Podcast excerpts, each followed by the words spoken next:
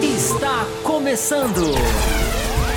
Café com Velocidade. Com Fábio Campos, Matheus Pucci, Thiago Raposo e Will Bueno. A dose certa na análise do esporte a motor.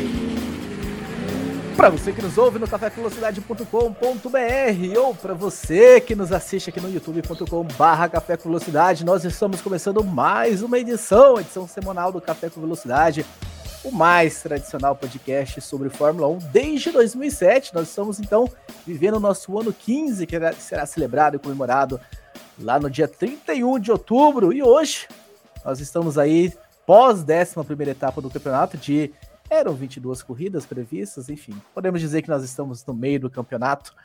E é hora da gente aproveitar um final de semana sem corrida para que a gente possa olhar, que a gente possa dar essa olhada para trás para essas 11 etapas que nós já tivemos. Falar um pouco sobre esse campeonato, falar sobre o carro, né? A gente começou aquela expectativa, como serão as novas regras, como será esse campeonato. E agora nós já temos 11 provas para falar. Falar sobre a disputa do momento entre Red Bull e Ferrari, entre Max Verstappen e Leclerc. Falar sobre regras, enfim, uma série de coisas que a gente tem para discutir. E fazendo esse programa ao meu lado, a gente tem o Will Bueno e Fábio Campos, que já vai adentrar, está fazendo ali os últimos ajustes técnicos na sua câmera, mas já está pronto aqui no, no background para entrar também. Will Bueno, seja muito bem-vindo, edição 778, Will Bueno. Onde que está essa régua, hein? Se você tivesse que, enfim, pegar um e colocasse ali de 0 a 10 na régua por essas 11 etapas que você já acompanhou até hoje nessa temporada, onde é que você coloca, hein, o seu ponteiro nessa régua de 0 a 10? Seja muito bem-vindo. Saudações, Thiago Raposo, Fábio Campos, que logo vai adentrar ao recinto, ouvintes e espectadores do Café com Velocidade. Olha, Raposo, é uma pergunta difícil de responder assim de supetão, ainda mais quando foi quando é feita de surpresa, né? Para vocês verem que não é nada combinado. O senhor é muito bem pago. O senhor é muito bem pago para receber perguntas. É, exatamente, mas é só, só, antes eu quero só corrigir uma informação. É, não eram 22 corridas, serão 22 corridas, né? É, é era para ser 23. Né? Com a saída da Rússia, ficaram 22, então ah, nós estamos ah, exatamente. Exato. Eu errei nessa conta. Eu achei é, que era para ser estamos... 20. Achei que com a Rússia não. era 22 e bug, do, bug no sistema. Exatamente. Muito obrigado pela correção. Nós, nós está, então nós estamos exatamente na metade do campeonato. Eu vou dizer o seguinte, Raposo, eu vou dar uma nota 7 para a temporada de 2000, 2022 até agora. É, não sei se vocês querem, se não, vou, não vou detalhar já agora, né, o porquê não 10, ou por que não 5, ou por que não 3? Acho que nota 7. Eu acho que temos, temos coisas boas aí dessa temporada de 2022. Eu acho que, que ainda tem bastante coisa a melhorar, mas acho que na média está, está bacana. Muito bem, muito bem, Will Bueno. Então, enquanto o Fábio Campos não, não, não aparece por aqui, eu vou dar alguns recadinhos para vocês. Lembrando que aqui na transmissão do YouTube, o Superchat ele tem sempre prioridade na sua participação. E hoje é aquele dia que a gente depende muito desse Superchat para a gente ver o quanto a gente estende mais esse programa, como lá na quinta-feira, Além da Velocidade, ou quanto a gente segue ali o, o, o mais ou menos o que é combinado, uma hora e quinze, uma hora e meia. Temos algumas mensagens para responder que foram enviadas pelo Café com velocidade.com.br, mais o superchat de vocês. Vamos trabalhar, já que a, a, regra é trabalhar com metas 10, a meta é 10, com 10 a gente dá uma estendida um pouco mais da, em hoje aí para a gente discutir algumas coisas a mais. Lembrando também que nós temos um programa de apoio, né? Tá passando ali embaixo apoia.se barra Café Velocidade, onde você se torna apoiador deste programa e você recebe alguns, tem alguns benefícios, algumas coisas que você, por ser apoiador, ah, você ganha, né?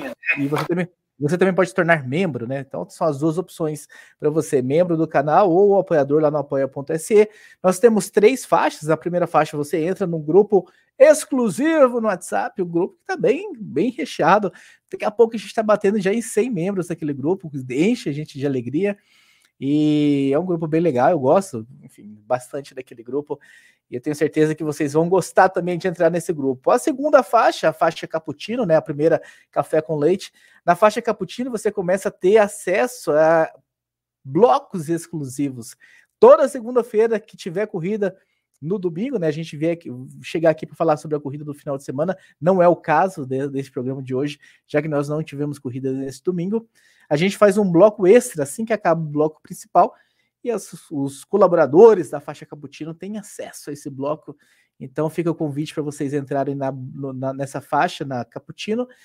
E na Extra Forte, que é a faixa lá de cima, além de você ter acesso a esse programa também, além de vocês também entrarem no grupo exclusivo do WhatsApp, vocês ainda concorrem né, a sorteios de, de acesso ao F1 TV.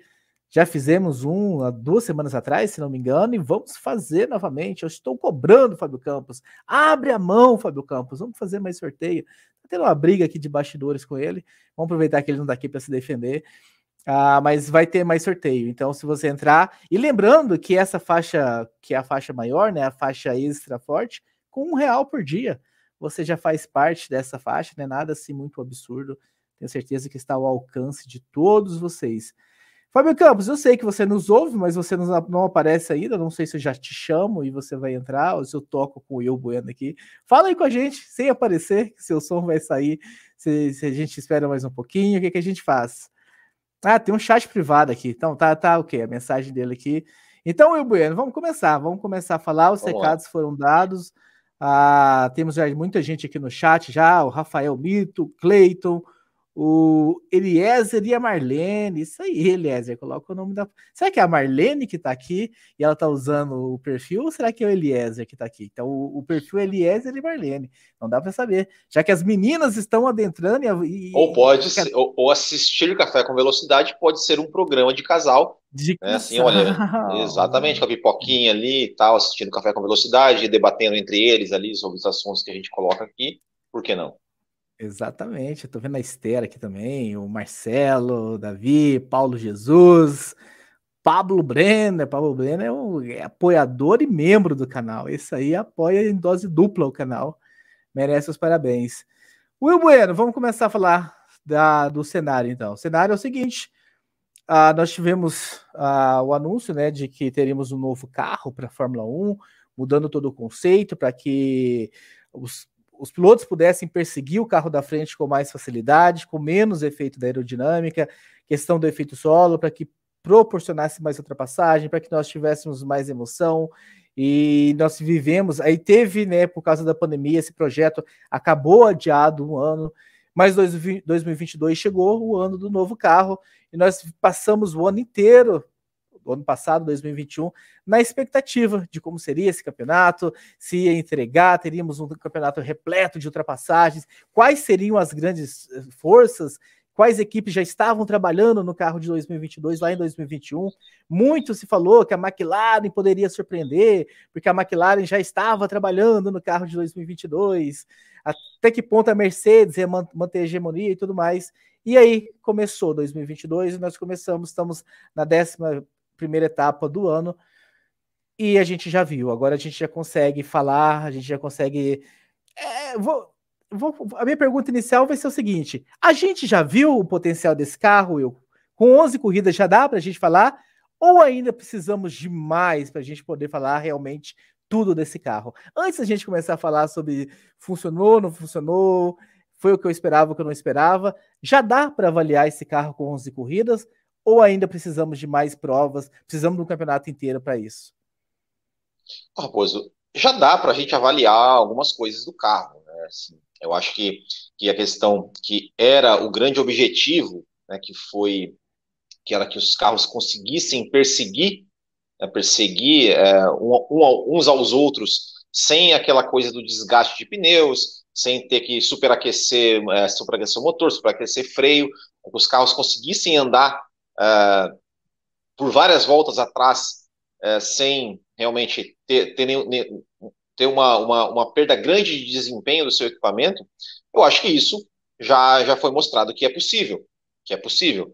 Uh, porém, né, o que teve um, um, um, ingrediente aí, né, do, dessa, dessa temporada desse novo carro, que é uma coisa que ninguém, que ninguém esperava, ninguém, ninguém imaginava que ia acontecer, pelo menos não com essa intensidade toda, e que de certa forma ia é, é, revirar um pouco ali a, a, a, questão dos carros, o desenvolvimento dos carros, né? A gente até, até falou, já vai entrar uma diretiva aí a partir do GP da Bélgica, já estão já estão é, anunciando aí é, mudanças né, para a temporada de 2023, que é né, o, o, o famigerado porpoising, né, que é uma coisa que ninguém ninguém esperava. É, e eu acho que o, o, que a gente pode a gente pode pe pegar dessa temporada de 2022, é, eu falei aqui no começo, né? Ah, eu dou nota 7.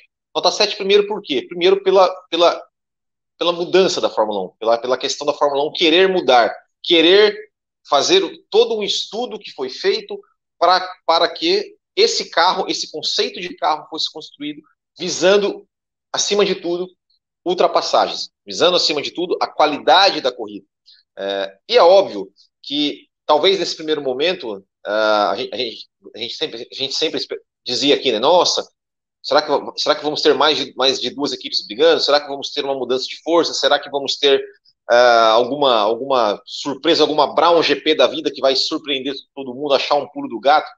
É, a gente esperava isso, mas é, pensando assim, né, com, com, digamos, com os pés mais no chão, é, a gente imaginava que talvez não pudesse mudar tanta coisa.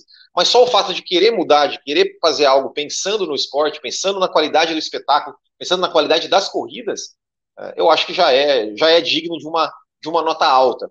É, e se a gente pensar que nós temos aí é, uma disputa de campeonato, ainda temos, por mais que, que é, as quebras tenham, tenham, estão aí influenciando bastante, a gente tem uma disputa de campeonato, a gente tem duas equipes né, que são mais fortes, que estão se sobressaindo sobre as outras, mas tirando essas duas equipes, do meio do pelotão para trás, é, a gente tem, a gente não consegue, tem, claro, a Mercedes, que ainda é, é, é consolidada, vamos dizer assim, como a terceira força, Uh, mas do meio para trás, realmente a coisa está muito embolada, a gente está tendo muitas disputas. A gente teve Silverstone, né, onde tivemos ali, no, determinado momento, cinco carros de cinco equipes diferentes ali junto, brigando, trocando tinta.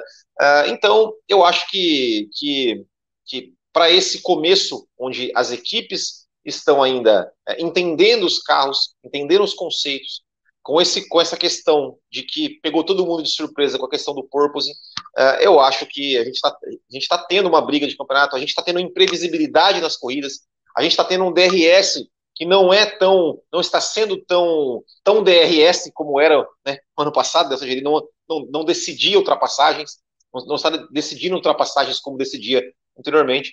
Então eu acho que eu acho que a gente já pode sim avaliar, dizer né, os, os pontos positivos e negativos, mas eu acho que ainda para tirar uma conclusão do, do, tipo, olha, esse carro tem que ser jogado no lixo, como a gente concluiu lá de 2021 já há alguns anos, eu acho que ainda, ainda é muito cedo, eu acho que ainda, ainda, ainda, vai, ainda vai se evoluir ainda o trabalho desse, desse carro, desse conceito de carro, para melhorar cada vez mais.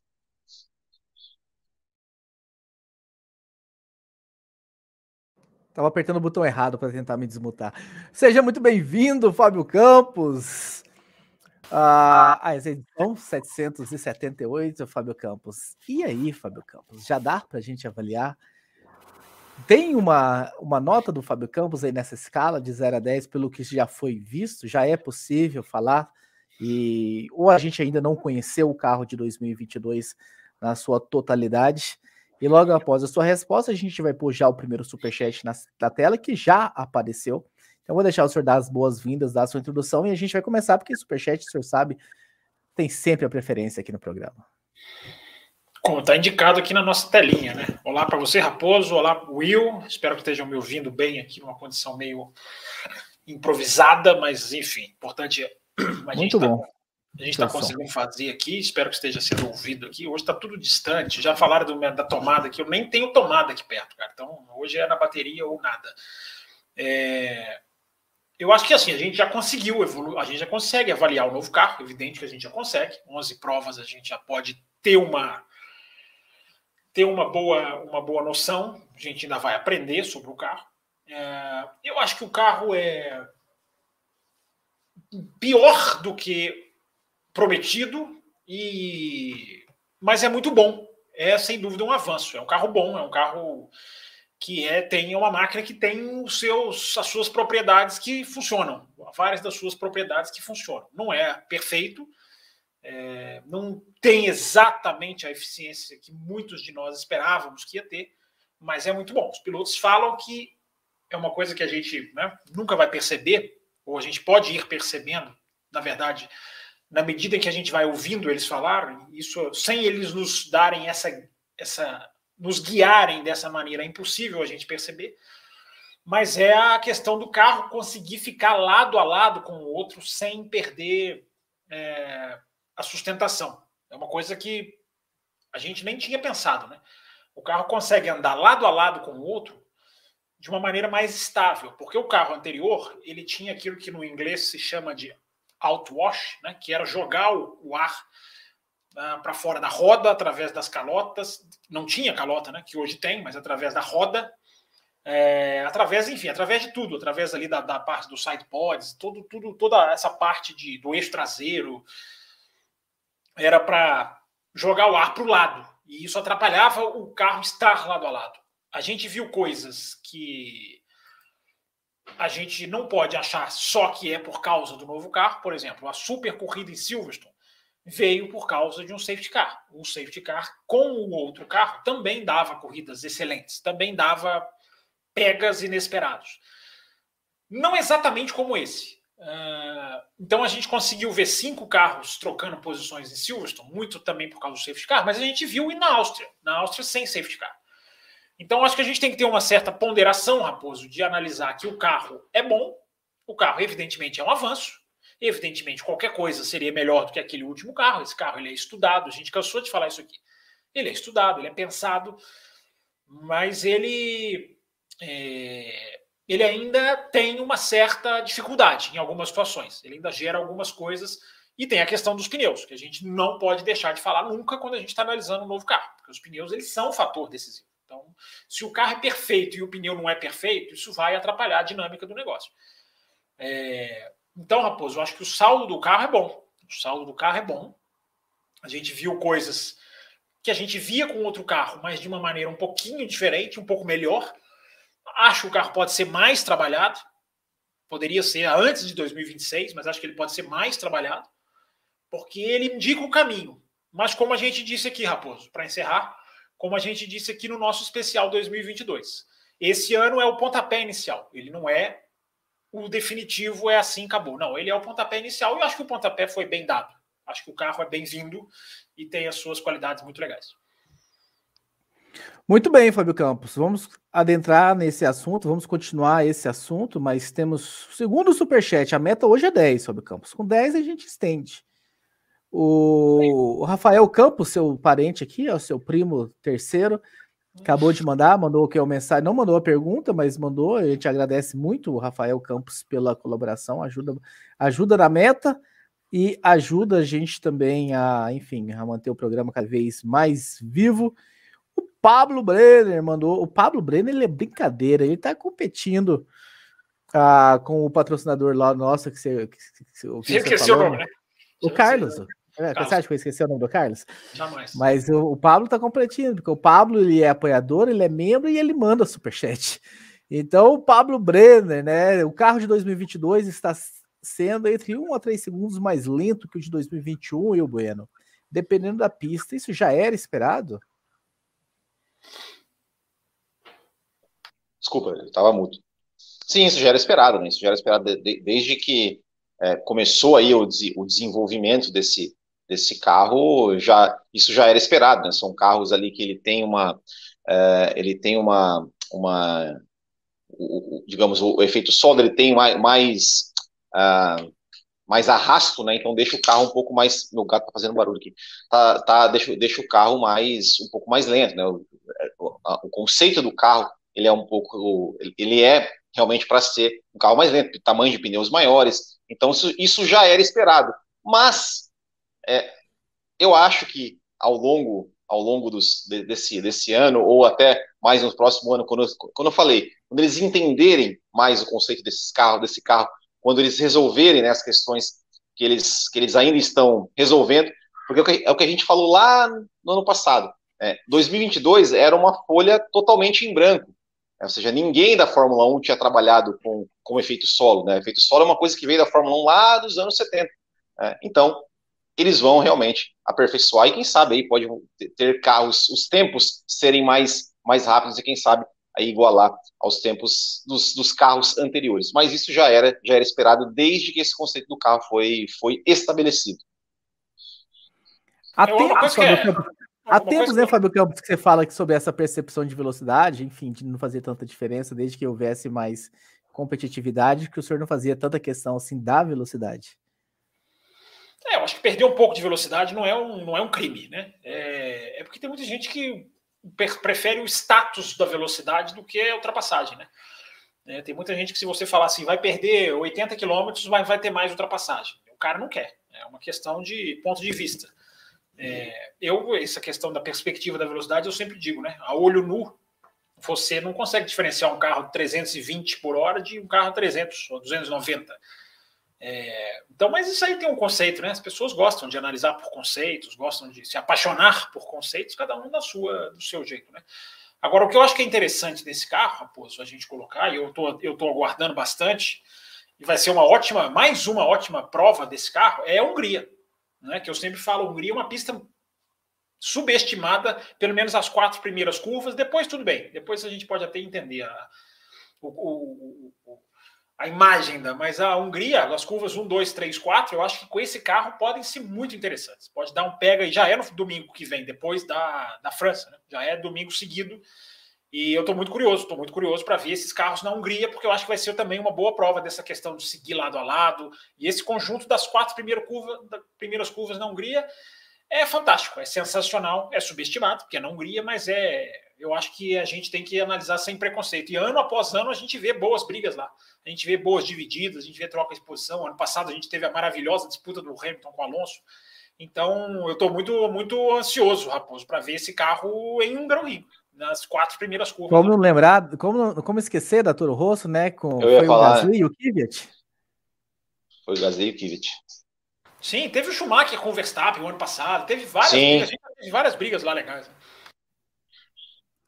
Muito bem, muito bem, meus caros. Mais um superchat chegando, o terceiro, né? Se a gente bater em 10, a gente estende o programa. Esther, a Esther dos Santos também mandou o superchat. Estou brigando para colocá-lo na tela. Está aqui, né? O quanto TRS ainda é importante para ultrapassagem, Fábio Campos? Começando com você agora. Esther, a pergunta é boa. Eu acho que depende. O, o, o, o, DRS, Esther, ele sempre foi, ele sempre foi dependente de várias condições, né? Dependente de tamanho da reta, dependente do tamanho da zona, onde se posiciona a linha. É, eu acho que tem lugar em que ele é desnecessário, tem lugar em que ele, ajuda, que ele ajuda, tem lugar em que ele pode ser medido de uma maneira diferente, tem lugar em que ele pode ser reduzido drasticamente, tem retas, como eu, como eu digo, né, tem retas que eu acho que dá para tirar já, né, para a gente poder ver, inclusive, o potencial desse carro. Aliás, falando sobre esse carro, é muito.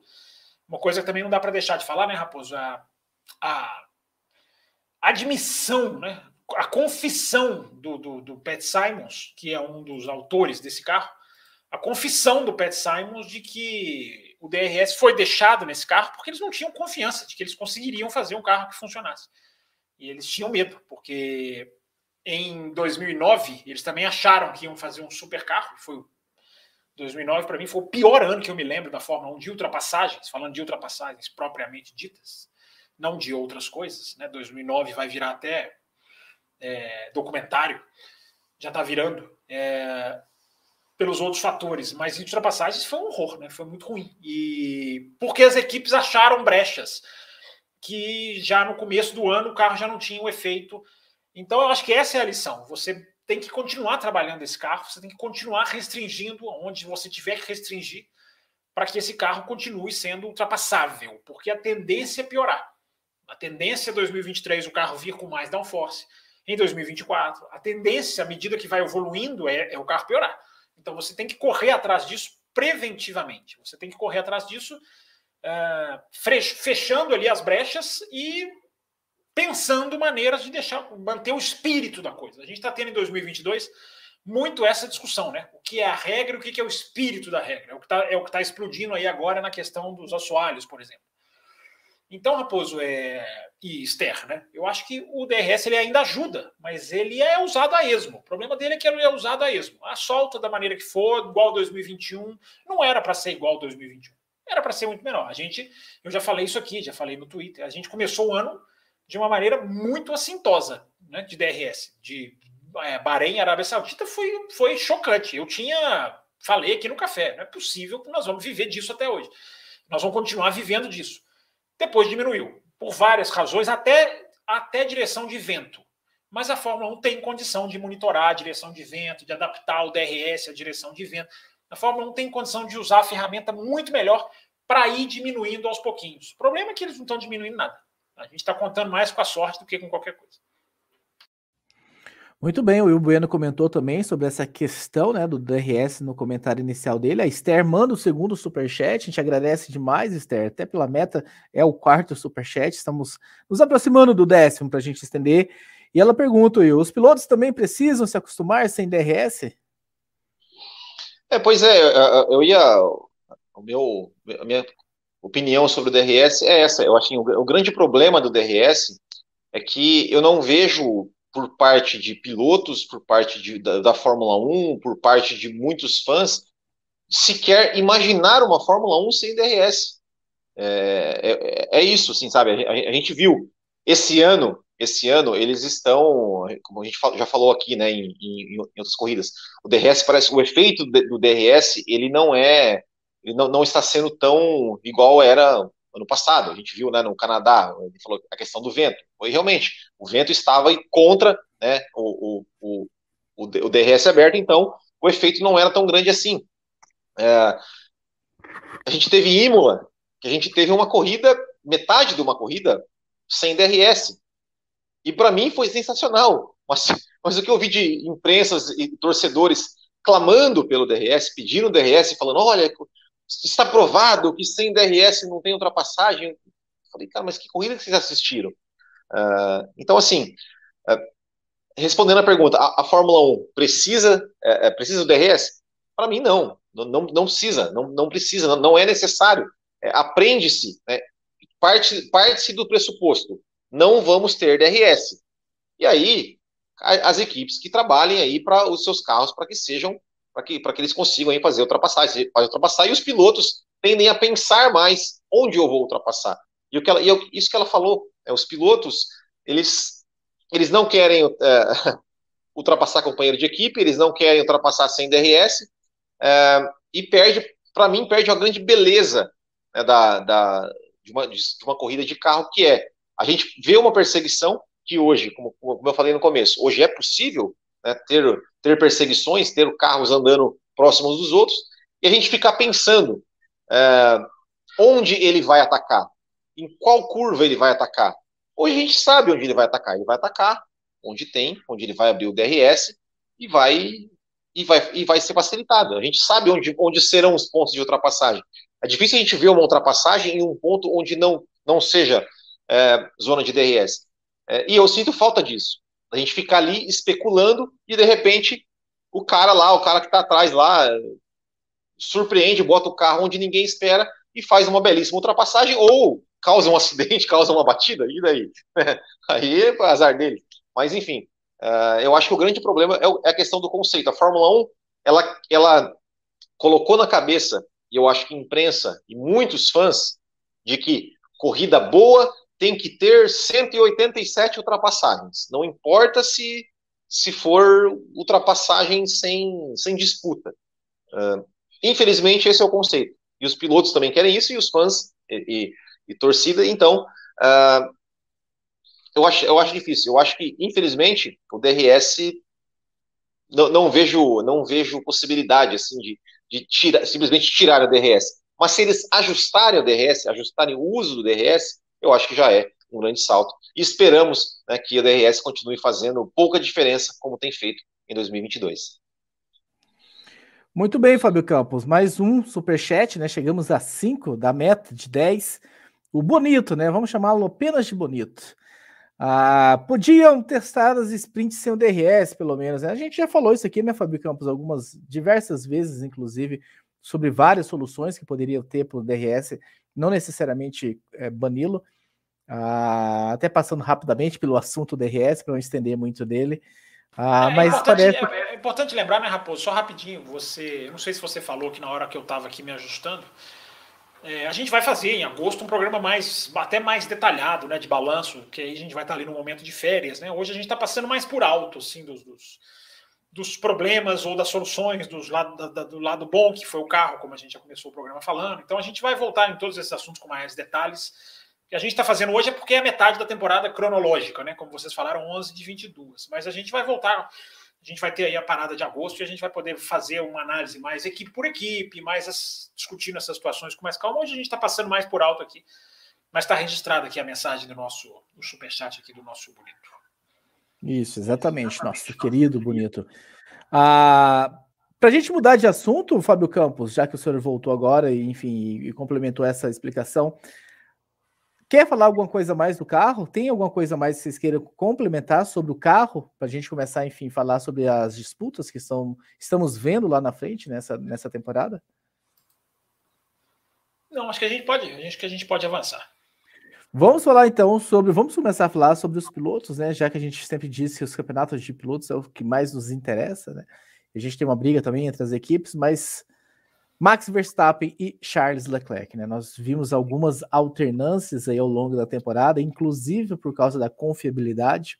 Nós batemos muito na tecla de que a confiabilidade pode, inclusive, decidir, né? E se encaminha, independente de qual for o resultado da gente lembrar das quebras que, que esses pilotos tiveram ao longo da temporada, mas o Leclerc começou a temporada vencendo lá no Bahrein depois veio o Verstappen, depois o Leclerc, depois o Verstappen, né? Então, as quatro primeiras corridas a gente teve essa alternância e o Verstappen emendou algumas vitórias aí na sequência. O Leclerc só voltou a vencer agora no último Grande Prêmio na Áustria. A Ferrari teve alguns problemas, mas a disputa ainda permanece entre os dois. Tivemos algumas disputas na pista, né? Não é uma disputa apenas de tabela, não é uma disputa apenas de olhar para os pontos e ver que estão os dois lá, enfim, brigando por, por esse campeonato, mas na pista também, dividindo curvas e tudo mais, o Will Bueno. E é uma disputa que tende a continuar, visto que os dois carros ah, estão à frente dos demais, estão relativamente próximos.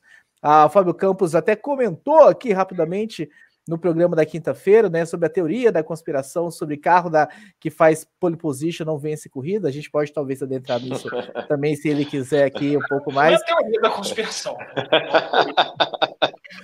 Podemos adentrar um pouco mais nisso aí, mas é uma disputa que está chamando a atenção, né, Will Bueno? Antes de a gente passar para o Fábio Campos, você comentando, é uma disputa realmente que está enchendo os olhos. Muito bom ver os dois pilotos que já eram rivais desde a época do kart. Existe toda uma rivalidade ali entre esses, esses dois gênios do esporte. Ah, podemos considerar os dois gênios ou é um gênio e um gênio em formação? É, eu acho que é, eu acho que é um gênio e um gênio em formação, né? Eu acho que, que o, assim, eu, eu acho que são dois, é, uma, uma, disputa de dois grandíssimos talentos. Isso, isso não tenha, não tenha dúvida. Uh, né, e, e, a gente teve, né, principalmente no começo do ano, a gente teve aí os dois se encontrando muito na pista. Infelizmente, né, nas, nas, nas últimas etapas, já faz, já faz um tempinho assim que a gente não vê uma, apesar, né, que nessa última ali, eles, o Leclerc passou, ultrapassou o Verstappen três vezes, Uh, mas antes da Áustria, né, ficou, ficou um, um, pequeno hiato ali de, de disputa na pista. Uh, mas eu acho que, que essa, essa, vitória do Leclerc, essa vitória com três ultrapassagens em cima do Max Verstappen, uh, já dá uma, uma, uma um, aquele aspecto moral que a gente sempre costuma falar, que é importante também numa disputa de campeonato, e, que gente, e, que essa disputa vá realmente até o, até o final do ano. Uh, é muito ruim, né, quando a gente vê um, um piloto, seja Leclerc, ou seja Verstappen, ou seja qualquer outro, uh, disparando e decidindo o campeonato lá, faltando três, quatro, cinco corridas para acabar. A gente espera realmente ver briga.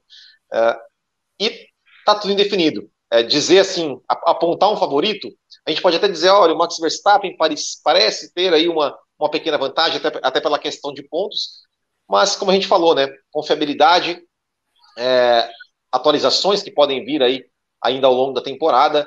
Uh, e uma outra coisa que a gente espera é que essa disputa entre os dois ela pegue um pouco mais de, um pouco mais de fogo, assim, né? Não no sentido de, de enfim, né, de, de um ser desleal com o outro, fazer manobras, mas que seja realmente mais, mais intensa, como foi como foi mais 2021 dura, que a gente tem. Mais duro dentro do limite da legalidade, é, mas mais Exato. Dura.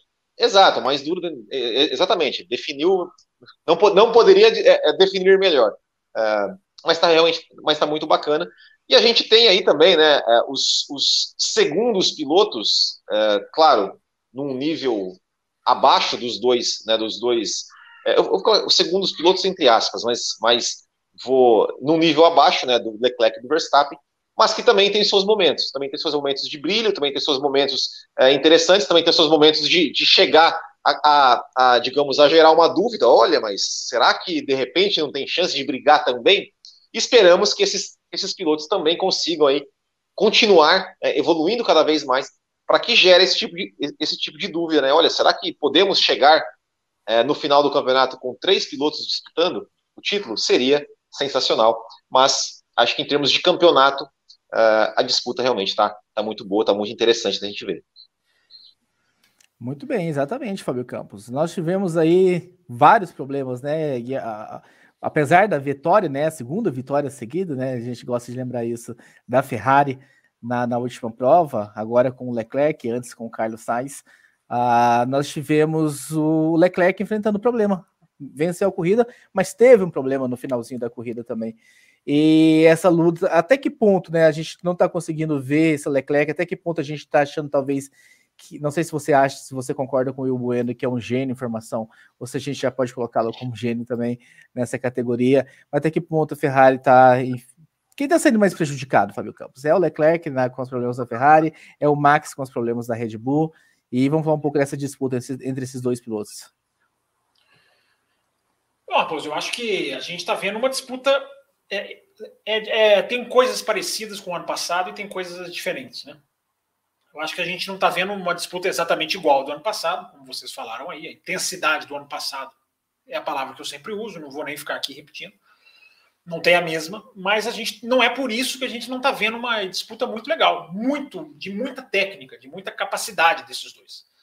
Né? Eu concordo que o Leclerc é um gênio em formação, até porque quem usou essa frase fui eu.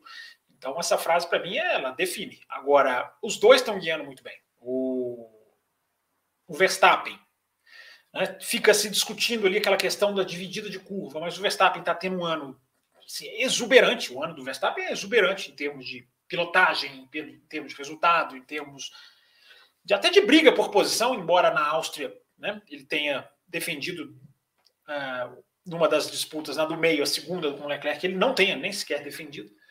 Não é a característica dele, eu acho até estranho, mas ele, ele tem essa capacidade absolutamente comprovada, né? A de executar uma disputa roda com roda mais do que de maneira mais do que célebre, né?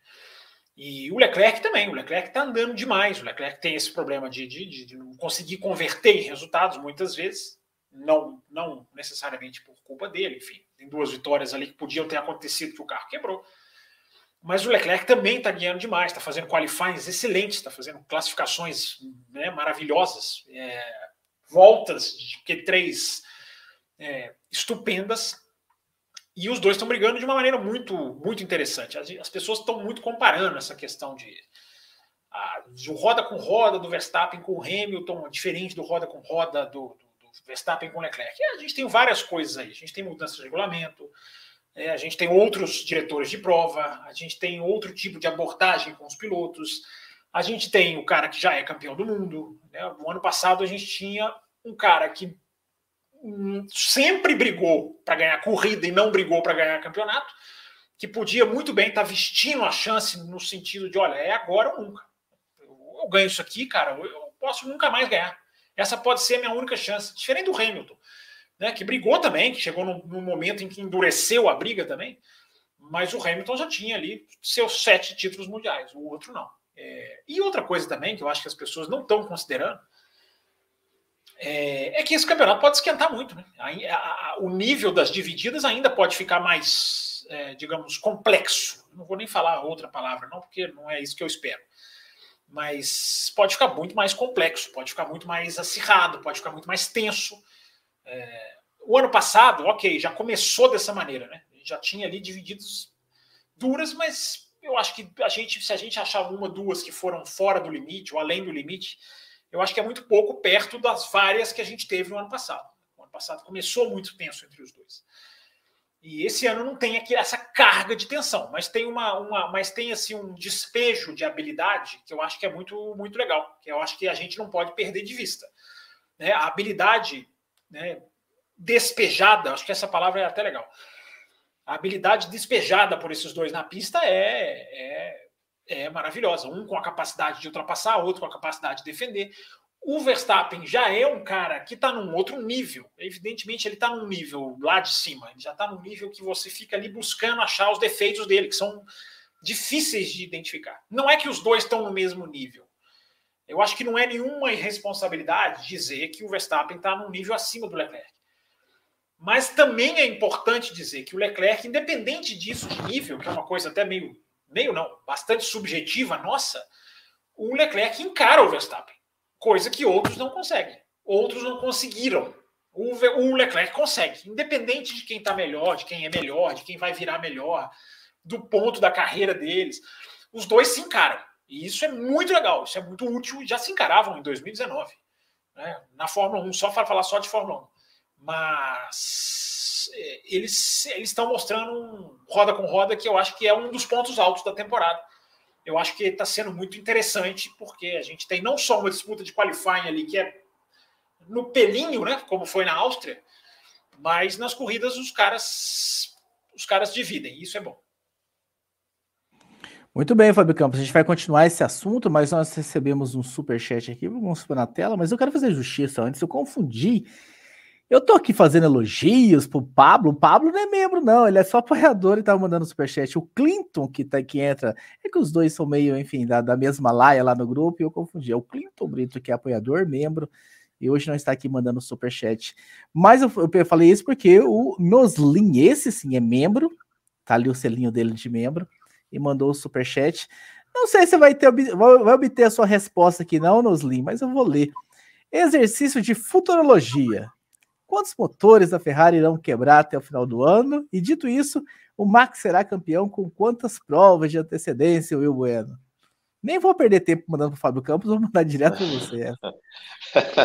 não, mas é, eu também não, não, não, não, sei responder. Eu espero, eu espero que, eu, que, que se o motor Ferrari quebrar, que seja da Alfa Romeo ou da Haas, e é, principalmente na parte decisiva do campeonato, e que o Verstappen seja campeão com zero corridas de antecedência, se ele for campeão. Muito bem, tá aí respondido então, Noslin. Ah, obrigado por, por ser membro. E eu ouvi na quinta-feira, eu ouço o programa da quinta-feira, apesar de duvidarem de mim. Falam mal de mim lá o tempo todo, como se eu fosse contra programa grande, o Raposo é Cabral, enfim. Inclusive, inclusive eu, fiquei, eu, eu, vi uma coisa ali, ó, que o, o Fábio Campos falou que daqui 30, 40 anos nós dois não estaremos mais aqui. Não, é. tá jovem ainda. Não falei Exatamente. nada, não falei nenhum absurdo. Não, nenhum absurdo.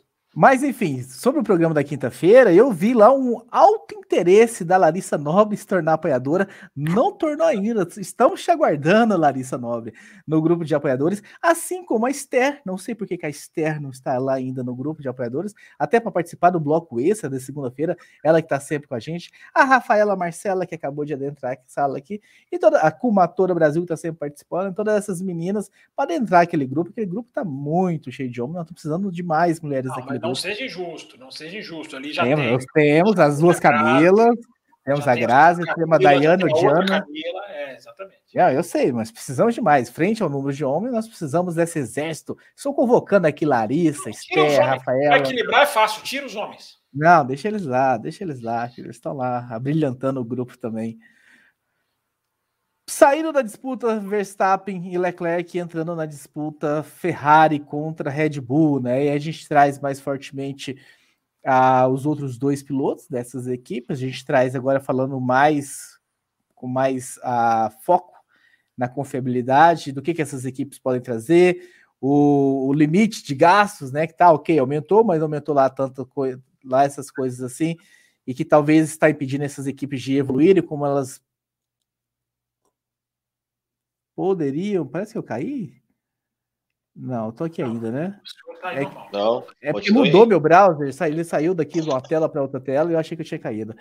Enfim, as equipes não estão conseguindo evoluir como poderiam evoluir em outros momentos, em outros anos da Fórmula 1, e é a disputa do campeonato, né? Já que a Mercedes, com seus problemas, ainda não conseguiu chegar e nenhuma outra equipe conseguiu chegar. Essas duas equipes, o Will Bueno, que estão batendo roda com roda, que estão disputando o campeonato. Saindo então do foco Leclerc e Verstappen, passando para o foco Ferrari e Red Bull, o que, é que nós podemos falar dessas 11 etapas até agora? Olha, Raposo, eu, eu acho que assim, a gente, a gente sempre uh, opa, imaginou né, que baseado no 2021, a gente imaginou que a Ferrari viria forte, né, porque a Ferrari focou bastante em 2021, em 2022, perdão, e de fato, de fato veio forte, começou muito forte. Uh, a Red Bull também, né, a gente veio, a gente viu que a Red Bull, uh, elas, elas, elas eram, são carros que eles são, que eles têm características diferentes, mas que eles uh, convergem ali na questão do, do desempenho, né, ou seja, a Ferrari começou com um carro que era mais rápido em curva, que era, um, era tinha uma retomada melhor, a Red Bull sempre com a, a grande força, né, a sua velocidade de reta.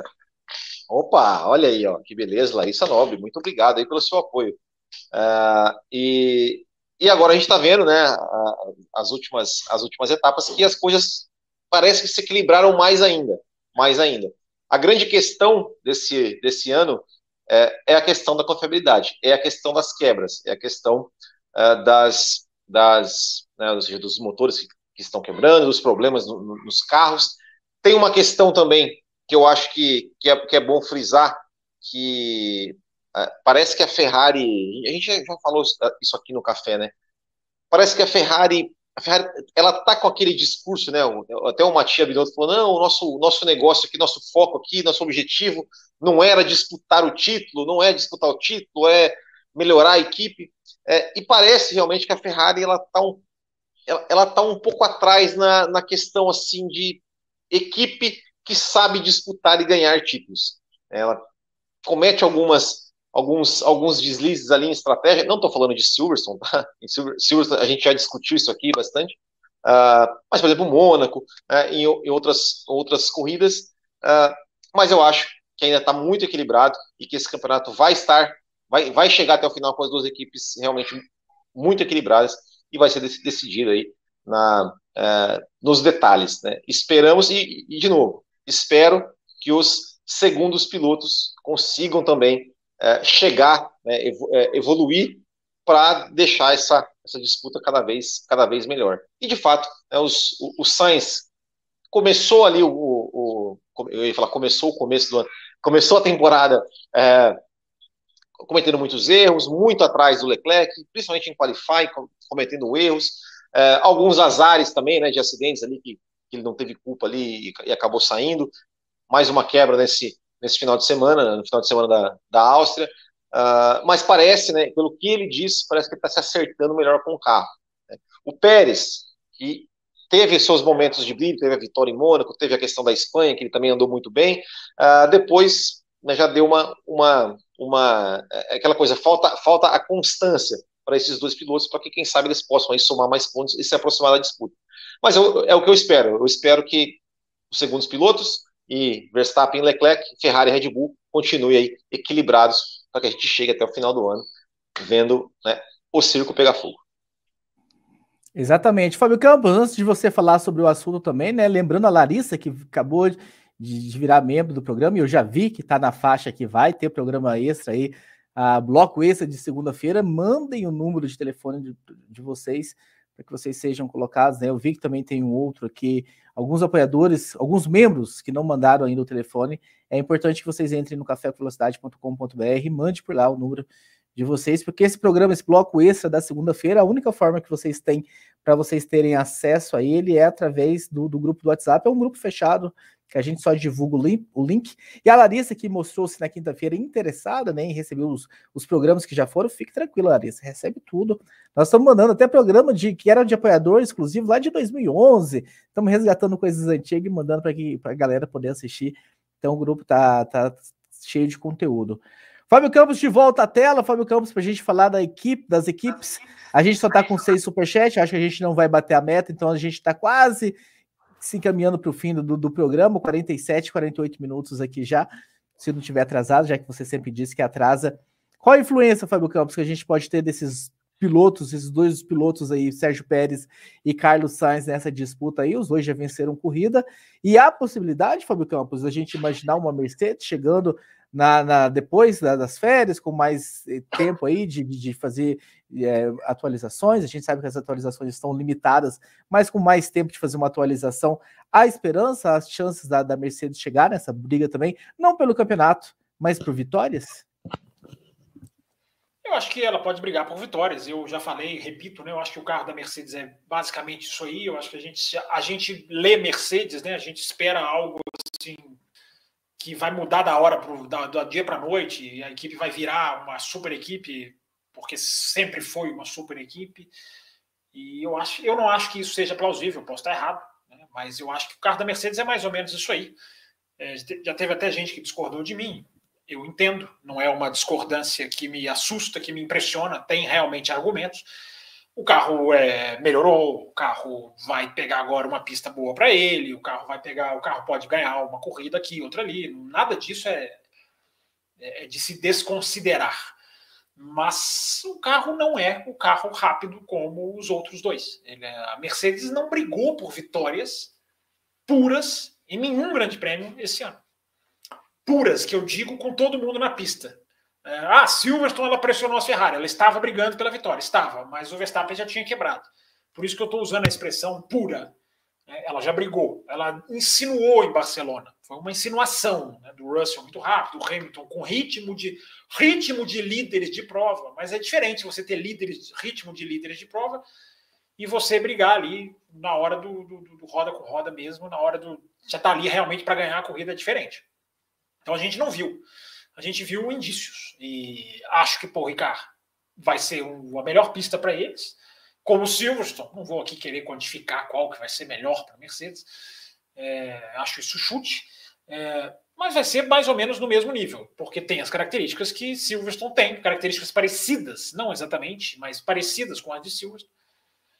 Então eu acho que a Mercedes vai incomodar. Para responder a sua pergunta, eu acho que a Mercedes vai vai incomodar esse ano ainda. Acho que ela pode ganhar mais de uma corrida até, mas seu carro é basicamente isso aí. Ela vai depender de circunstâncias, ela vai depender de muita coisa. Não acho que o carro vai chegar porque há uma distância que ainda é considerável. Ainda é considerável. Então eu tenho que analisar de acordo com o que eu estou vendo hoje.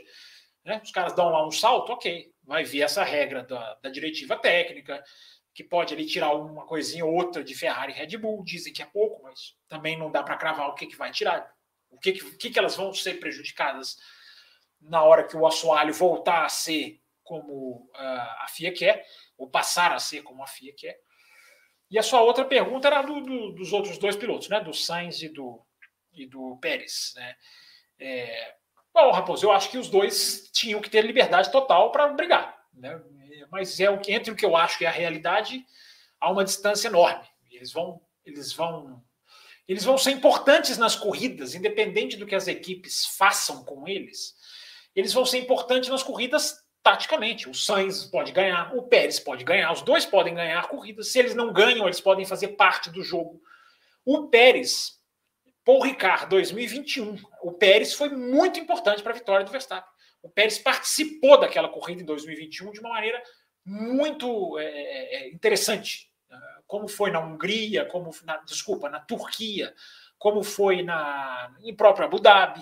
É, o Pérez, na, em Paul Ricard, o ano passado, ele fez parte do bloqueio estratégico contra o, ele e o Hamilton. Ali ficou dois, eu não me lembro o que aconteceu com Bottas, mas ficou dois contra um ali.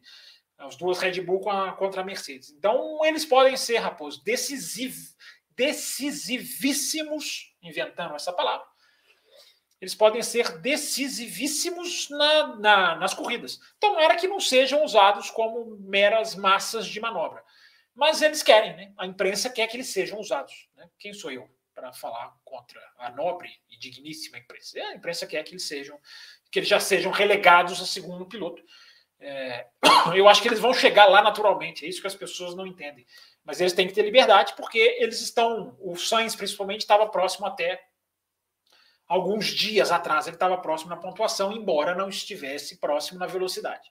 Mas nem sempre a velocidade é o que decide. Então, eu acho que ele, ele pode incomodar sim. E o Pérez também pode. A Ferrari me surpreendeu positivamente, né? Ela não tá numa santinha, né? Ela não passou a temporada inteira sem, sem intervir, mas ela deixou rolar solto em momentos que eu achava que ela não deixaria rolar. Só que o Sainz vem de um abandono, com o carro pegando fogo e tudo mais.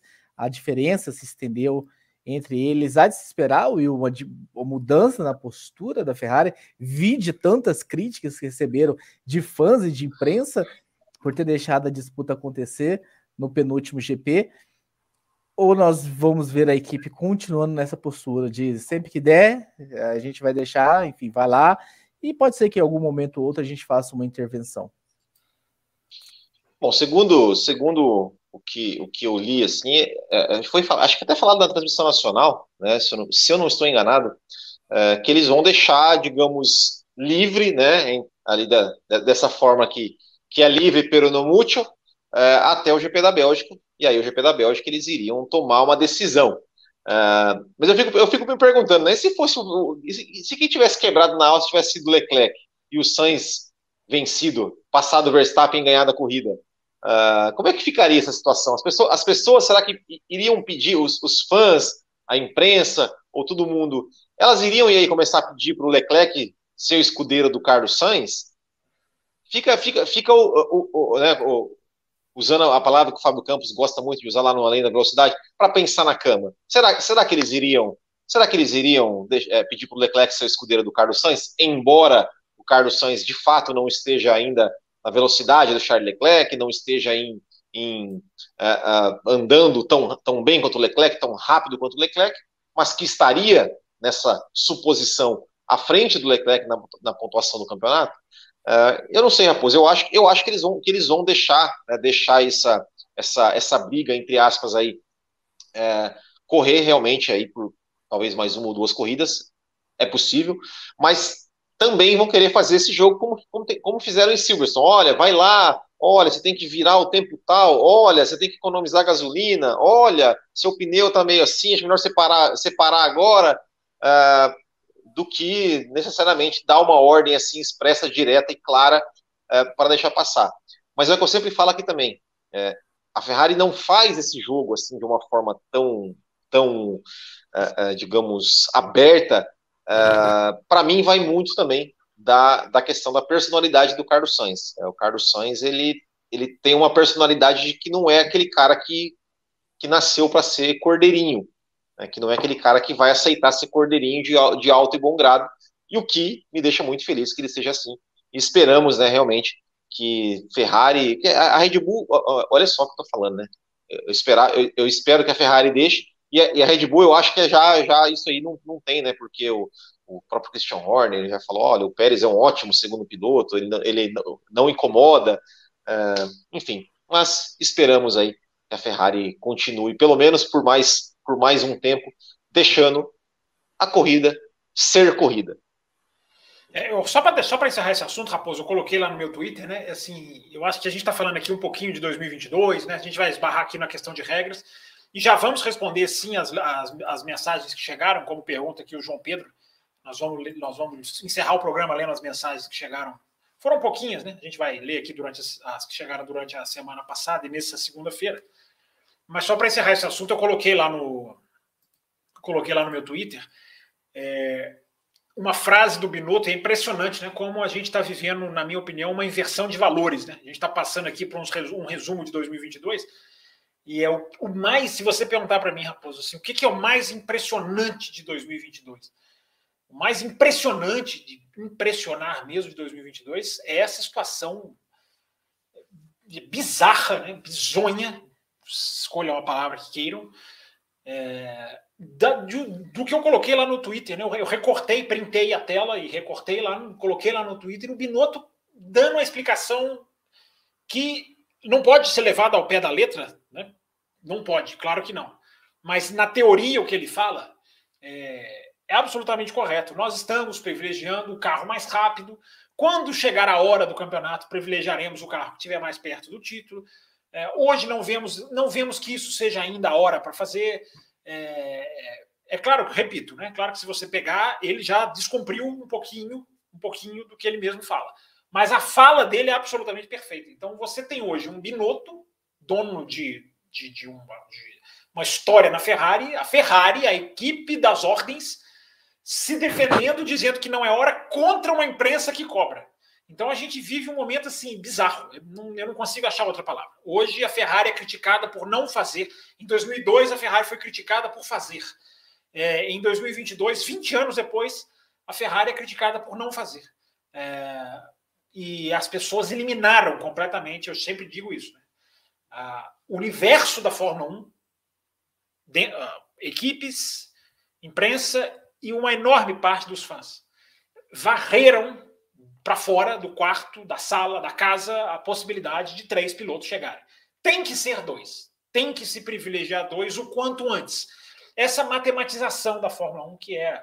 Olha, é, é, é, é ela vindo de dentro da Fórmula 1, Raposo, a gente abate nela aqui, ó, desde que a gente começou o café. Pelo menos quando eu me lembro de entrar no café, já há mais de 10 anos a gente bate contra isso. E a gente vai continuar batendo. Agora, o que me assusta é isso vir de fora para dentro. A força com que isso vem de fora para dentro da, da planificação do, do automobilismo. O automobilismo virou uma planilha para essas pessoas. Ele tem que ser cumprido a eficiência máxima de pontos. Os caras assistem Leclerc batendo roda com Sainz e se revoltam. É, eu estou entre os que admiram. Posso ser minoria, mas estou entre os que, os que admiram. Acontece, sabe? As pessoas esquecem que acontece de você ter dois pilotos que não sabem qual é o mais rápido naquele momento da corrida. Naquele momento não se sabia qual era o mais rápido. Qual é a melhor maneira de decidir isso? Tem gente que prefere o radinho, tem gente que prefere o curva a curva. Pois é, vamos ver cenas do próximo capítulo com relação a isso. Eu, eu pelo menos assim, eu, eu fui surpreendido positivamente por, por Ferrari em algumas voltas, pelo menos, deixar as coisas acontecer, coisa que eu não esperava dela. Eu espero que permaneça, pelo menos, deixando mas não sei, foi tanta pressão, foi tanta crítica de todos os lados que não me surpreenderia se eles cederem à pressão e, e voltarem a ser o que era antes. Só lembrando, Fábio Campos, o apelo que nós fizemos aqui para que as, as meninas e adentre também o grupo de apoiadores, né? Então nós já fizemos aí uma campanha para que a Rafaela entre para esse grupo aí também, mas também pedimos aí a Mel, Maganha também que faça parte. E olha só que exemplo que é esse aqui, Fábio Campos, da Thaís Gomes, ouvindo ao vivo enquanto faço o trabalho da faculdade. O que, que é mais importante, Thaís? O café ou o trabalho da faculdade? Deixa o trabalho para depois, foca sua atenção aqui que a gente vai, estamos encerrando aí, partindo para o finalmente. E como o nosso querido João Pedro Melo ordenou, vamos lá para as mensagens que foram enviadas pelo site. Vamos começar com João Pedro Melo que enviou o seguinte: Salve amigos do café! Estamos em semana do GP da França e esse provavelmente seja a última edição da corrida, que normalmente não traz grandes emoções para o público, salvo uma corrida boa no ano passado. Porém, eu acho que a pista de Paul Ricard poderia ser melhor trabalhada pelo, pela categoria, alterando o traçado e pondo mais retas, quem sabe. Pergunto: existe alguém que sai perdendo com a remoção da França do calendário, Will Bueno? Grande abraço a todos o torcedor francês que vai que vai até até Paul Ricard assistir a corrida. Esse com certeza sai perdendo.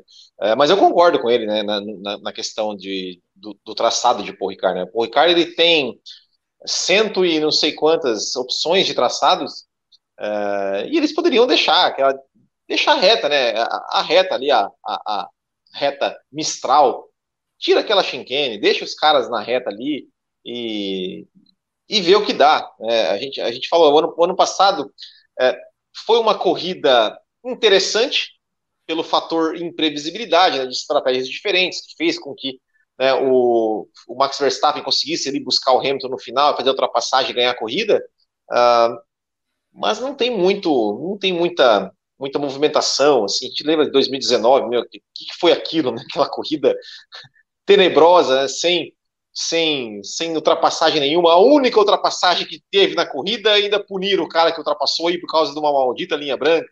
Uh, então, assim, é, honestamente, é, eu, eu, falei, quem perde realmente é o, é, o, é o torcedor francês de não, de não ter corrida em casa. Porque entre, entre tirar uma, uma Spa é, e tirar o Paul Ricard, né, obviamente, né, que Paul Ricard, que tchau, tchau comentar, Fábio Campos, sobre o Paul Ricard? Eu acho que mais devem cair as duas, Will. Se cair, não vai cair só uma, não. As duas não é, não é condicionado assim, uma salva a outra. Né? Devem cair as duas. É, ainda, sim, não está definido, ainda não está definido. Spa vai ter mais chance. Eu acho que nem o torcedor francês perde com a saída de Paul Ricard.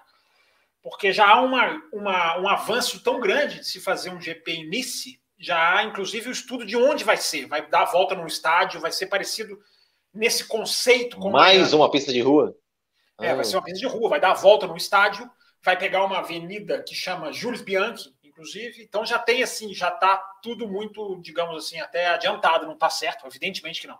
Mas a Porricá saindo, há uma chance de entrar Nice, que é um do lado de Mônaco, inclusive dá para fazer ali corrida seguida. É, essa, essa ordem do calendário deve mudar muito. Então, é eu acho que esse esse esse eu, estou curioso, assim. Eu acho que, por mais que o Ricardo não seja a pista favorita de ninguém, é, a gente põe muita conta, a gente põe muita coisa que era da culpa do carro antigo nas pistas, né? A gente culpa muito, costuma culpar muito as pistas. Então, acho que vai ser interessante ver esse carro. E vai ter que ver como vai ser funcionar a questão do DRS, né? Porque se botar aquela reta lá toda, o DRS até piora, até prejudica mais. Então vamos ver como é que vai estar tá essa questão lá em Paul Ricard, mas eu acho que a gente pode ter uma boa corrida, como um ouvinte citou aqui, não, não vi E muitos falou. limites de pista, né? Com certeza. É, vai ter de novo, vai, vai ter de novo, vai, ter, vai ser complicado. É, mas Vamos falar desse assunto ainda nessa edição. Isso, é, mas eu acho que eu acho que dá para ter uma, eu acho que dá para ver, eu tenho esperança de ver uma corrida legal, porque eu quero ver esse carro lá, quero ver o que, que esse carro vai fazer lá e o que, que, que, que ele pode apresentar para gente. É a Fórmula Elização da Fórmula 1, esse de circuito de, de, de rua, Fábio Campos? Não, não, não vejo assim, não, porque a Fórmula E é outro tipo de circuito, é outro tipo de. Os circuitos de rua de Fórmula 1 hoje são muito bem projetados. Né? Você pega um circuito que é Miami, não é rua Miami, cara. Miami é um estacionamento que é, foi feito ali de maneira, acho bem, até muito bem feita. Eu já falei aqui no Café Raposo, é, Singapuras já são coisas do passado. A Fórmula 1 vai mais para circuitos como Singapura, no sentido de criar, de, partir, de começar do zero. Circuito, hoje a Fórmula 1 faz circuitos de rua rápidos, circuitos de ruas interessantes. Não estou falando que é melhor do que circuito de pista, mas você vê Las Vegas, é uma pista que vai ser rapidíssima. O Azerbaijão, a gente já cansou de falar aqui. Hoje a tecnologia e a segurança da Fórmula 1 permitem que você faça circuito de rua que você tem largura, é, freada, você tem ultrapassagem, você tem até curva de alta, cara. Os caras fazem até curva de alta hoje. Então, eu acho que essa questão de ir para a gente tem que adaptar um pouco o nosso software de que não é rua, não é Mônaco mais, não é Singapura mais, não é Macau. É, rua hoje é Miami, é Las Vegas, é o Azerbaijão. É isso, e são pistas que são, são altamente saborosas, diria o outro. Muito bem. Por falar em pistas saborosas, vamos falar um pouquinho mais de Paul Ricard, Will Bueno. A Esther dos Santos, que está aqui com a gente ao vivo, ela mandou uma mensagem também lá no cafévelocidade.com br Façam como fez o João, como fez a Esther e outros que a gente vai ler aqui, vocês estão com a gente. Entrem no site, principalmente semana de corrida, acabou a corrida, cafévelocidade.com.br, mande para lá, mande por lá o que vocês acharam, dúvidas, enfim, suas impressões, para que a gente possa comentar aqui na segunda-feira. Ajudem a fazer o programa. A Esther diz, aliás, está sendo discutida em regras pra, sobre as mensagens aqui do programa. Não sei, enfim, que momento nós vamos bater esse martelo, mas logo vem novidades por aí. Pode ser que venha novidades. A Esther diz o seguinte: eu gostaria de perguntar qual a expectativa para o desempenho da Mercedes no GP da França. Da França. Sei que a perspectiva que haja melhora, mas será suficiente para disputar o pódio ou vitória, Wilber? Olha, a, a perspectiva é, é, é, é, que eles vão, vão andar um pouco mais rápido do que tem andado. Agora, para disputar a vitória, diziam isso pra, é, diziam isso em Silverstone, né? Que eles iriam disputar a vitória e uh, até até a gente em determinado momento a gente até chegou a pensar ali, né? O Hamilton estava andando mais rápido, estava tirando tempo ali com os pneus antes do safety car, poderia até quem sabe ter alguma chance de brigar. Não sei, eu sei. Eu honestamente espero que sim. Espero que realmente esse essa essa previsão se se concretize e que a Mercedes chegue ali, que a Mercedes consiga ali se embolar no meio de, de Red Bull e de, e de Ferraris para deixar a corrida mais interessante, né? Esperamos, esperamos que sim. Muito bem, passando para a próxima pergunta recebida, Fábio Campos. Essa é para você, hein? Volte. O Jorge Barbosa mandou o seguinte: é no mínimo estranho de como as equipes grandes estão sendo contra a entrada da Andretti, porque elas não precisam do dinheiro que é dividido pela Fórmula 1. A Red Bull já conseguiu um patrocinador no valor de meio bilhão de dólares. Será que é só dinheiro mesmo? Não, há um, há um temor competitivo mesmo. Hoje em dia o Andretti tem condição de entrar e ser competitivo. Hoje em dia dá para chegar e ser, não é mais aquilo que era antes. Né? É, aliás, Jorge, eu tenho até desenhado alguns pensamentos, digamos assim, não sei se eu já falei aqui no Além da Velocidade.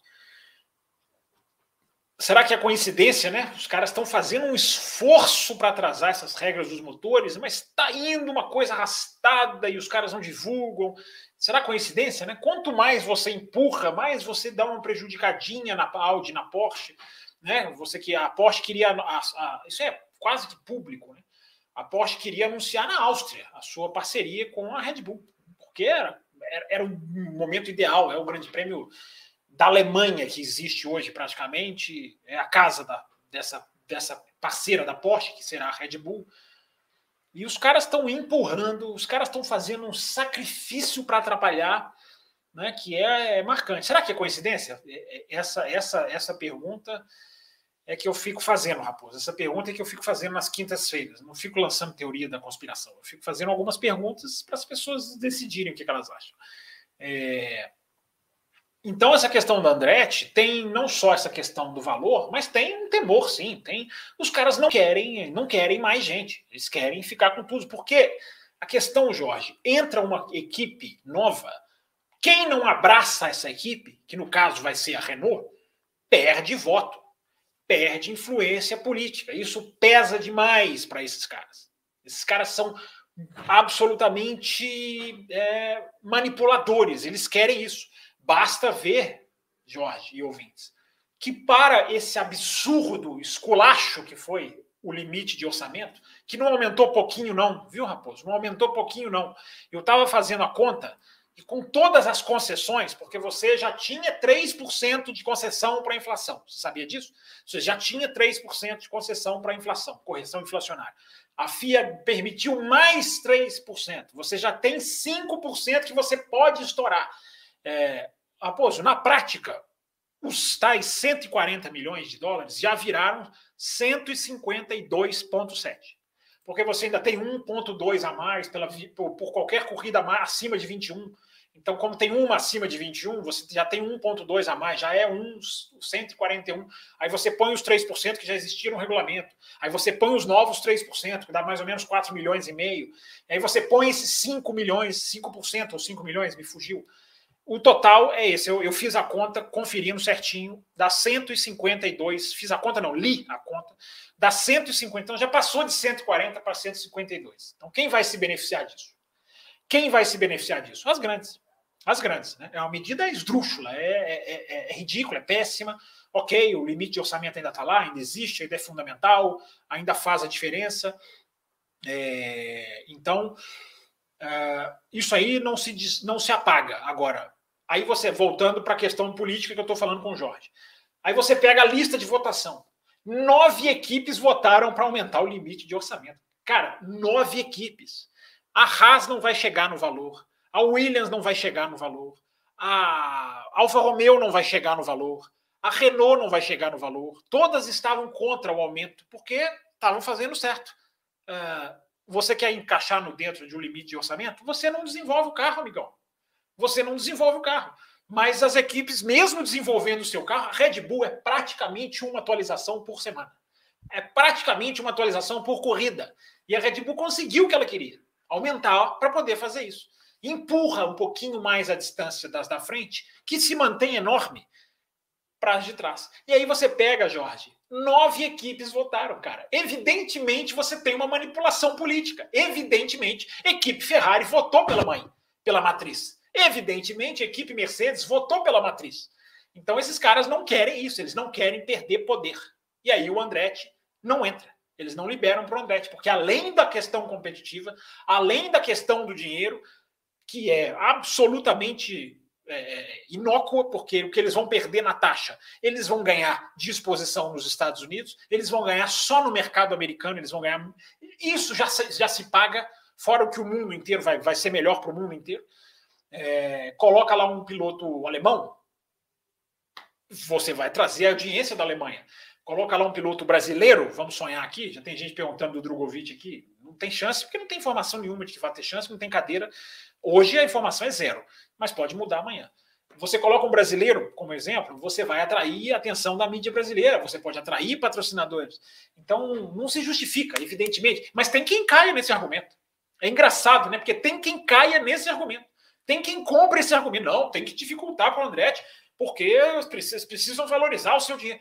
É impressionante como tem quem engula, goela abaixo, sem o menor ponto de vista crítico. Tem gente que é, olha isso. Tem gente, é, olha. tem gente, esse tem gente é torcedor ou é imprensa? Só para eu saber.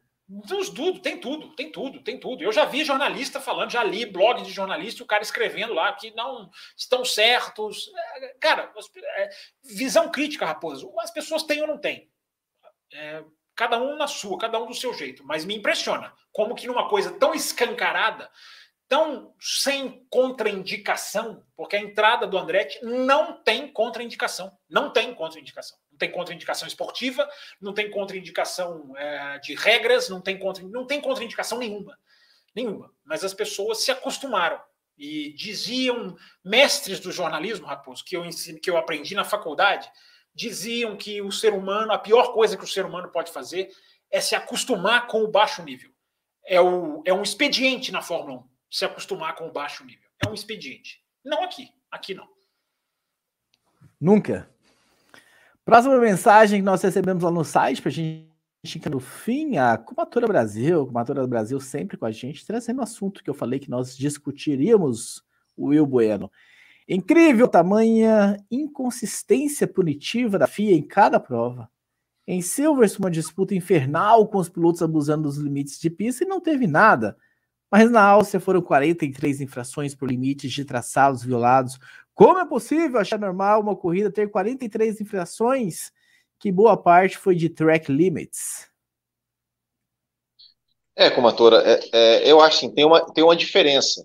Né? É, a gente, assim, eu, eu, acho, eu acho um absurdo também ter 43 é, track limits. Né? É, até teve o, o próprio George Russell, a gente já falou aqui, né, a gente discutiu isso aqui né, na, na, na semana passada tal. Uh, até o George Russell falou, cara, não tem como a gente ver a, a, a linha ali, não tem como a gente sentir que a gente está cruzando a linha. Tem que ter alguma coisa ali que, que, que, que, nos diga, né, o que, o que a gente o que a gente fez ali. Eu, eu acho, eu acho também que é uma coisa que estraga o espetáculo você ficar é, marcando lá o cara passou 2 uh, centímetros, 5 centímetros, 10 centímetros tá, uh, depois da linha branca. Mas, é, já que é assim, né, já que é assim, uh, se, se não, não, se, se, não tem como né, é, tirar essa regra, uh, mas eu acho que pelo menos em disputas de, de corrida, eu acho que tem, tem que sim haver uma tolerância maior, né, no sentido de, cara, ali falou de, do, do uh, de Silverstone Pérez, né, que passou, cara, ele estava disputando roda com roda, eles estavam ali numa disputa, passou ali, não, não teve nenhuma vantagem, deixa os caras correrem, deixa os caras correrem, os caras estão brigando por posição ali, é, não tem por que estragar a, a, o, o, o, espetáculo por causa de uma porcaria de uma linha branca. Eu, eu, eu falei aqui, 2019, na França, é, o Daniel Ricardo fez uma belíssima ultrapassagem e foi punido porque, ah, porque ele passou por fora da linha branca. É, eu acho isso ridículo, eu acho isso ridículo. É, e, enfim, é, eu, eu é, clamo porque para tirarem isso, para tirarem isso. É, mas se não, se não vai tirar, então, pelo menos que nas disputas, quando tem disputa roda com roda ali, que os pilotos estão disputando uma, uma posição, passar um pouquinho para lá, um pouquinho para cá, que pelo menos assim eles têm uma, uma tolerância um pouco maior, como tiveram em Silverstone, né? como tiveram em Silverstone, de, realmente deixar aquela maravilha de disputa que a gente viu sem se, sem se meter, sem querer ficar, olha, vamos punir por isso, vamos punir por aquilo, vamos investigar isso, isso e aquilo.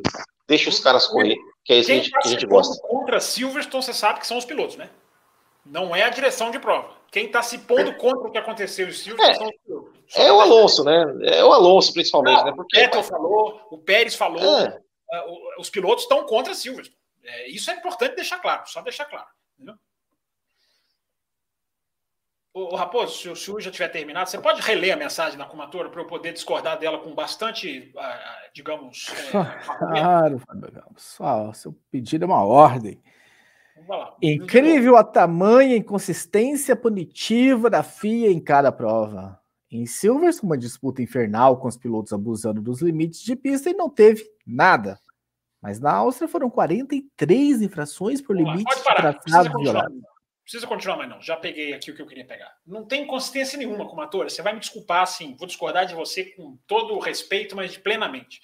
Uma coisa, Silverstone era disputa por posição. É isso aí que o Will está falando. Disputa de posição é outra coisa. É, é, Áustria foi o cara foi lá na volta sozinho dele cortar a linha. Você quer que você quer que faça o quê? Então libere cortar a linha. É, é, engraçado como o Brasil é impressionante, cara. O pensamento Brasil na interpretação da Fórmula 1. Ah, não, a regra ficou, aconteceu muita infração. Então vão derrubar a regra. Os caras infringem a regra. A gente Concordo. Quer a, a gente quer derrubar a regra. Os, é, infringe-se a regra, vão derrubar a regra. Os caras, é, os caras passaram 43 vezes, eles foram notificados 43 vezes. Não acho que seja muito, se você for parar para pensar, que são 20 carros dando 70 voltas, você está dando mais de 400, mais de 1.400 voltas na pista. Claro que eu só estou falando aqui é um número aproximado, porque não tinha os 20 carros, teve gente que já abandonou muito mais cedo que isso. Mas 43, se os caras ultrapassam, os caras são notificados. Nós pedíamos, eu incluo, nós pedíamos consistência ao Michael Masi. Os caras estão tendo consistência. É, eu já falei aqui várias vezes. A minha visão é: o piloto contra a pista, ele não pode definir o que ele é o limite da pista. A pista tem que definir para ele. O piloto contra a pista, não é o piloto contra outro piloto. Aí a pista fica em segundo plano, evidentemente com o bom senso de quem tem o discernimento de entender o que eu estou falando.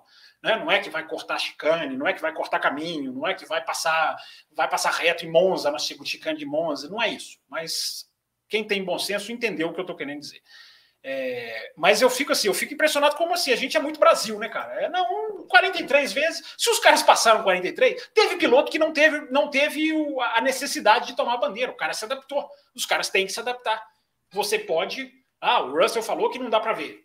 Uh, ele tem que deixar mais margem. Você pode aumentar a leniência. Tudo bem, eu não discordo. Se, ah, três, na Áustria era três vezes, toma a bandeira e na quarta toma a punição. Você pode fazer quatro, dá mais uma, mais uma volta para o cara, ou cinco, talvez. Será que cinco é muito? Não sei. Acho que a discussão pode ser feita, acho que a discussão é válida.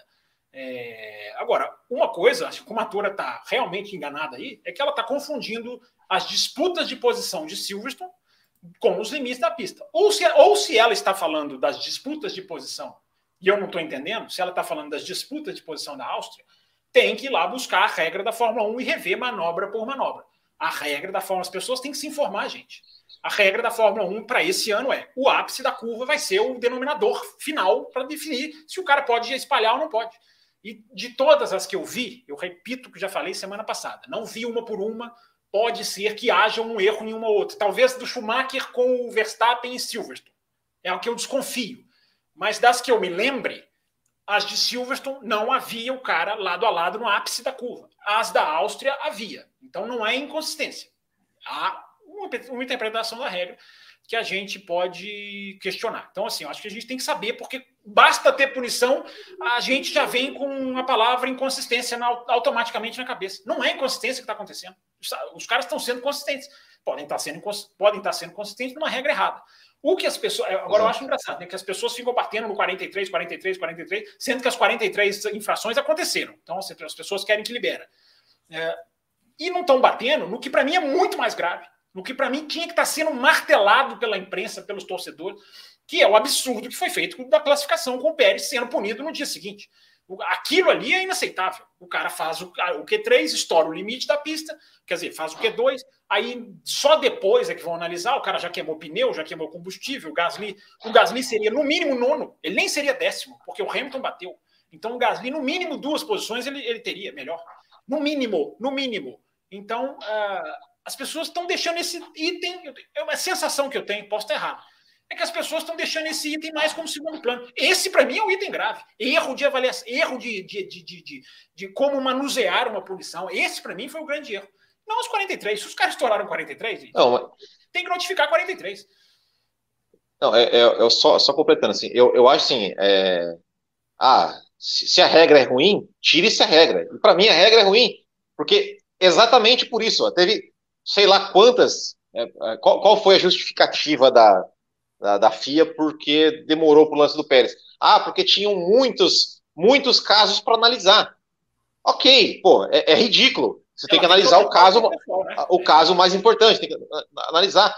Mas assim, eu acho que é, o limite da pista ele tem que ser físico. Ah, mas a grama não dá para pôr, que tem um estudo. Cara, então tira essa porcaria. Porque é isso, o piloto está lá a 300 por hora.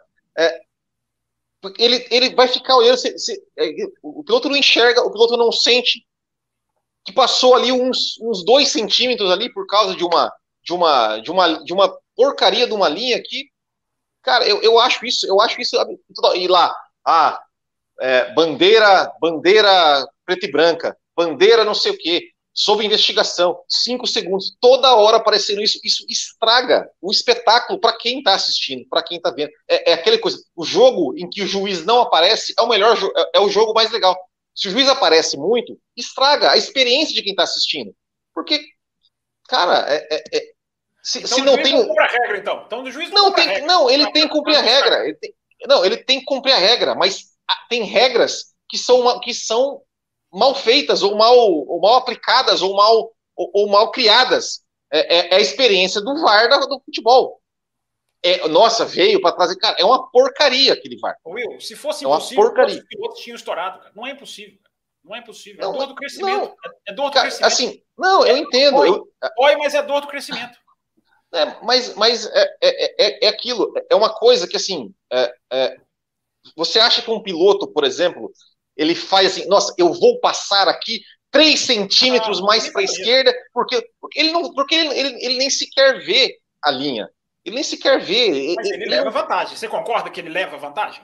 Então, mas, mas então, mas, mas é o seguinte: precisa haver. Eu digo o seguinte: ele pode. Precisa haver um limite físico. No sentido assim, olha, isso aqui, um, sei lá, um filete de grama que seja, para o cara passar ali e perder um tempo. Um, um, não sei, qualquer coisa ali, um. um, um... Eu também acho que seria legal. Até Entendeu? a gente chegar lá, mesmo que a gente vai caminhar para lá, até a gente é, chegar eu... lá, tem que ter o juiz apitando. O juiz tem que apitar. É, mas, mas para mim, tira isso. Tira isso. Ó, ó, pode, pode, vai ali tal, tem a zebra, tem, tem e, e vai, e vai. Uh, não, é, é claro. É, eu, eu, eu, eu acho que eu, eu acho que eu, eu acho que isso estraga muito a experiência de quem, de quem está assistindo e até a experiência do piloto, porque o piloto ele, ele tá ali, tal, tá, de repente, pô, cara, você tem que agora tomar cuidado. De repente o cara tá ali bus tentando buscar o cara que tá na frente ali, tentando andar no limite, e o cara fala, eu vou ter que andar menos do que o meu limite, porque senão eu vou tomar uma punição de 5 segundos. eu acho que isso estraga o espetáculo não é menos do limite dele, ele é, tem que andar no limite é, da pista. É aí que nós discordamos. É, então, mãe. Não, sim, mas. É, a última coisa, depois você pode completar, enfim, só, é minha última participação sobre esse assunto. É, eu acho que são duas coisas. É chato ver o juiz apitando falta toda hora, é, mas se o jogo tem 60 faltas, o juiz precisa apitar as 60 faltas. É, o, o, juiz não pode chegar, é muito Brasil. Ah, não, vamos, vamos deixar rolar aí para ficar legal o espetáculo. A última coisa, a, a pista é o desafio para o piloto. O cara não, no, no, curva, no futebol é na Europa. Curva, o cara que vai na curva desce, sai lá fora, ele acelera antes, ele está levando uma vantagem. Então, enquanto você não tem um limite físico, que seria ótimo, eu já citei aqui, Mônaco, já falei mil vezes, Mônaco não tem problema de limite da pista, o cara vai lá, bate, acabou a corrida dele. Uh, mas enquanto você não chega lá, você tem que ter essa dor do crescimento do juiz, não pode deixar. Porque o Masi fazia isso e era super criticado. O Masi chegava no final de semana e pensava assim: essa curva aqui vai dar, vai dar problema. Então eu vou deixar essa aqui ser lá na zebra, a, a punição. Essa aqui vai ser na linha branca. Era um horror, era um horror. Agora os caras estão fazendo linha branca. É dor do crescimento. Os pilotos têm que ficar na pista. Eu acho que o desafio imposto pelo projetista tem que ser respeitado quando é piloto versus traçado. Muito bem, então, meus caros. Vamos partir para duas últimas perguntas. As duas últimas perguntas. No, no, no, final, no final das contas, nós estendemos o programa sem 10 superchats, né? Olha isso. Não, o, o, o, programa era uma hora e meia. O programa era uma hora e meia. tá bom. É verdade, é verdade. O Jorge Antunes pergunta o seguinte: o que vocês acham da regra da Fórmula 2 do campeão não poder disputar o campeonato do ano seguinte? O que é mais interessante para o campeão? Um segundo ano de Fórmula 2 ou ir para a Índia ou para a Fórmula E? Interessante era a Fórmula 1, né, Jorge? Mas já entendendo o seu ponto de vista, já que, enfim, a Fórmula 1 não tem carro, o que seria mais interessante frente a isso? Fábio Campos e o Will Bueno. Não, eu acho que qualquer coisa é melhor do que você fazer um segundo ano na sua categoria que você fez. É, você ficar preso é, é a pior coisa que tem. Sua carreira agarra. Se você não repete o título, você mata a sua carreira. É, então, é, ficar na mesma categoria é péssimo. Não existe, não existe, não existe nada a favor disso. É, só é melhor, claro, só é melhor do que ser piloto de teste, né? Que não vale absolutamente nada. É, então, vai para a Indy, vai para a Fórmula E, vai ser, vai ser feliz em outro lugar. Mas é, ficar na mesma categoria é o que a gente está vendo acontecer com a Jamie Chadwick. Eu já falei, a, ou a W Series vai sair completamente manchada, ou a carreira dessa menina acaba. Vai ser a primeira opção, porque ela vai ganhar o terceiro ano seguido e as outras vão ficar quase que humilhadas. Ganhando todas as corridas, pelo jeito, né? Não, e tudo, tudo, tudo. Porque ela é muito boa mesmo. Ela já ganhou Sim. de pilotos homens. É aquilo que eu falo da W Series. Essa menina já ganhou de piloto homem. Então, é, ela tá, ela tá deixando a categoria completamente desvalorizada. Agora, se ela perde, acaba a carreira dela. Porque se você não avança com dois títulos, você perdendo o terceiro, aí você não vai conseguir mesmo. Né? Muito bem, a última pergunta, não sei Deixa, se os senhores. Hein? Quer não, deixa, deixa só, só, não, só, só, rapidinho. É, é, respondendo a pergunta, eu acho que a premissa da regra ela é excelente. Ou seja, o campeão da Fórmula 2 não pode disputar de novo, porque a premissa da Fórmula 2 é ser uma categoria de base visando a Fórmula 1. É, a Fórmula 1 é. está arrebentando tudo, né? Então, o, o, o, problema é que o campeão é. da Fórmula 2 não tem vaga para a Fórmula 1.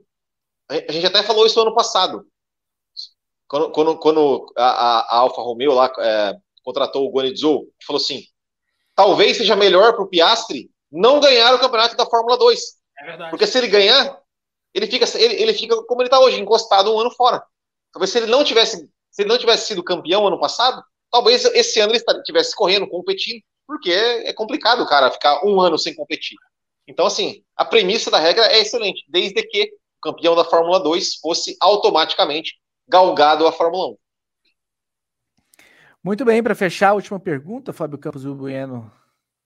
O Emerson Cândido, né? Estava assistindo as últimas corridas da Fórmula 2 e acho que estão esquecendo de falar do Sargent. Não que ele tenha a melhor performance, mas devido a ele ser americano e como a Fórmula 1 está investindo muito lá, acredito que eles devem estar pensando em um piloto americano na Fórmula 1 logo. O que, que acham? Fábio Campos comentou bastante sobre pilotos americanos no Além da Velocidade na quinta-feira. Vai lá, Fábio Campos. O Fábio Campos sumiu. Ele nos deixou. Ele nos deixou.